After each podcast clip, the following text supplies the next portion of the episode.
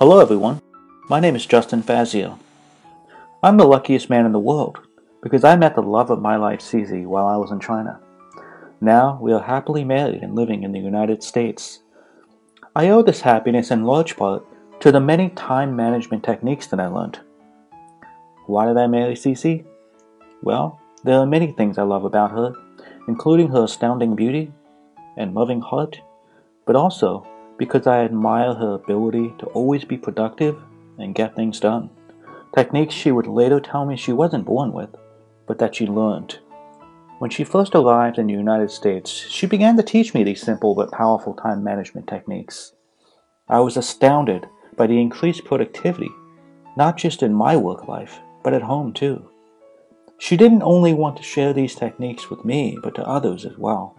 So one day, she introduced me to the man who taught her all of these powerful techniques, her time management teacher, Ye Wubin.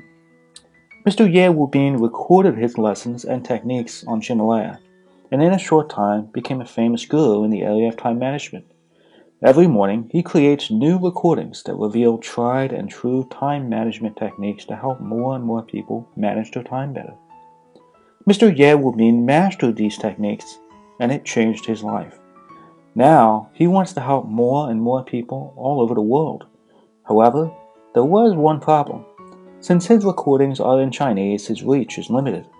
My wife, however, is bilingual in both Chinese and English, so we hope to expand his reach to many more people around the world so that all of us can benefit from his amazing time management techniques. Now, the real power of Mr. Ye's teachings are not in the technique itself, as that's not necessarily unique but rather in the methodology. He unlocks the power of the time management techniques through his tried and true methodology, and he shares it with us using personal stories and practical examples so that we learn how to use it right. This first recording has two parts.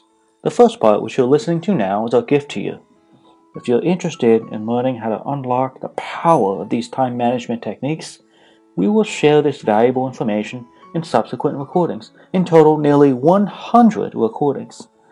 We will update one speech or lesson every day at 6 a.m. Eastern Standard Time, which is the time zone within the United States in New York City or Washington, D.C. Mr. Ye Wubin's time management methods will be available in many different languages to help more and more people. So ask yourself, are you reaching your full potential? Are you accomplishing as much as you possibly can during every minute of your life? Or is there opportunity for you to be greater than you are now? Are there areas of your life where you wish you could be more productive? Do you find yourself needing more time, more energy, or more consistency? If you said yes to, to any of these questions, then you know deep down in your heart that while you are an amazing person now, you could be even better than you are now. If you're ready to find out that new and powerful you, then join us on this journey together.